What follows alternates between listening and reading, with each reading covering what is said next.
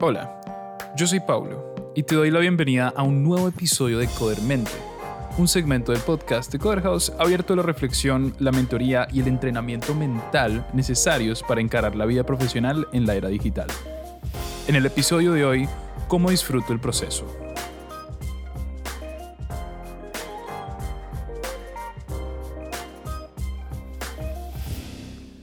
A donde sea que vaya, escucho esta frase. Tienes que disfrutar del proceso. Pero ¿qué significa eso? ¿Y por qué todo el mundo lo repite? ¿Qué quieren decir con eso? ¿Alguna vez les pasó de anhelar algo durante mucho tiempo, trabajar por eso, lograrlo y quedar con una sensación como de desilusión o desdicha después? A mí me pasó miles de veces. Hay una frase genial de Jim Carrey que dice algo así como Quisiera que todas las personas tuviesen la fama y el dinero y todo lo que alguna vez soñaron, para que entendiesen de una buena vez que esa no era la respuesta. Hay algo de esta reflexión de Jim que resuena con esto de disfrutar el proceso. Si nuestro foco está puesto sobre las metas todo el tiempo, no hay resultado que nos haga felices. Si nos enamoramos del resultado final, todo el intermedio que hay entre comenzar y terminar pierde importancia.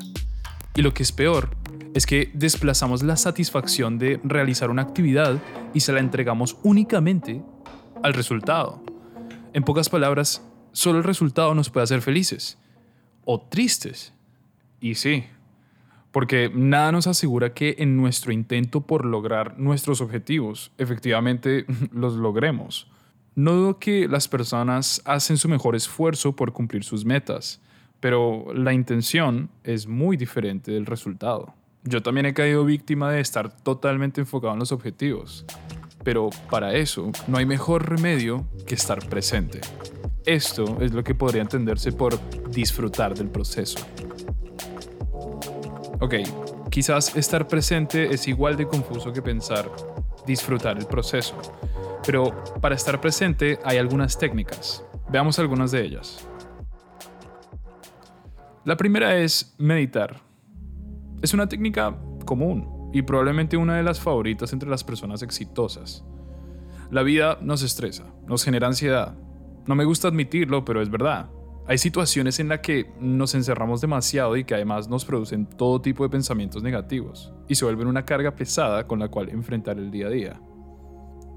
Eso es perfectamente normal y para combatirlo, la meditación tiene los beneficios de reducir el estrés, regular la ansiedad, mejorar nuestra atención y sobre todo nos ayuda a tomar conciencia de nosotros mismos, de nuestro entorno y más importante, de nuestro presente.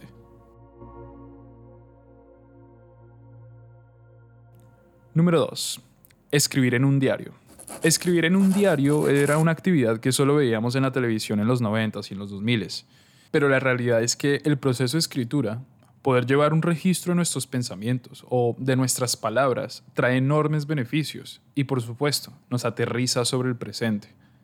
La escritura es un sistema fundamentalmente organizativo. Su naturaleza es la de ordenar y organizar nuestros pensamientos, literalmente agrupar en palabras, frases y párrafos los pensamientos que no atendemos sobre eventos que están dando vueltas en el detrás de escenas de nuestra cabeza. Por último, hacer ejercicio. Hacer ejercicio, sin lugar a dudas, me obliga a estar en el presente.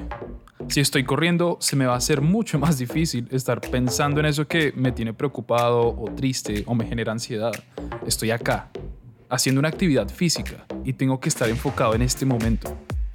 Además de atarnos al presente, hacer ejercicio nos trae un montonazo de beneficios mentales, muy similares a la meditación reduce el estrés, nos ayuda a liberar endorfinas, es decir, nos pone contentos y ayuda a frenar la depresión y la ansiedad.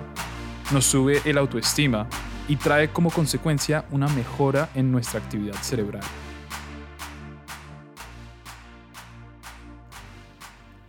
Recapitulemos. Disfrutar el proceso en realidad se trata de estar presente, y eso a veces se hace un poco más sencillo si recurrimos a algunas técnicas para hacerlo. Recién acabamos de ver tres. Meditar, llevar un diario y hacer ejercicio. Es fácil obsesionarse con la meta, Pero cada una de estas actividades tiene el beneficio de acercarnos al presente, de dimensionar las dificultades que se me presentan aquí, ahora. Disfrutar el proceso implica darle la importancia que merecen esos obstáculos, respetarlos y entender que hacen parte del camino que nos llevan a nuestras metas. Renegarlos solo nos frustra y enfocarse en el objetivo demasiado hace que olvidemos la importancia que tiene cada reto del camino. Y como siempre digo, recuerden, los atajos no existen.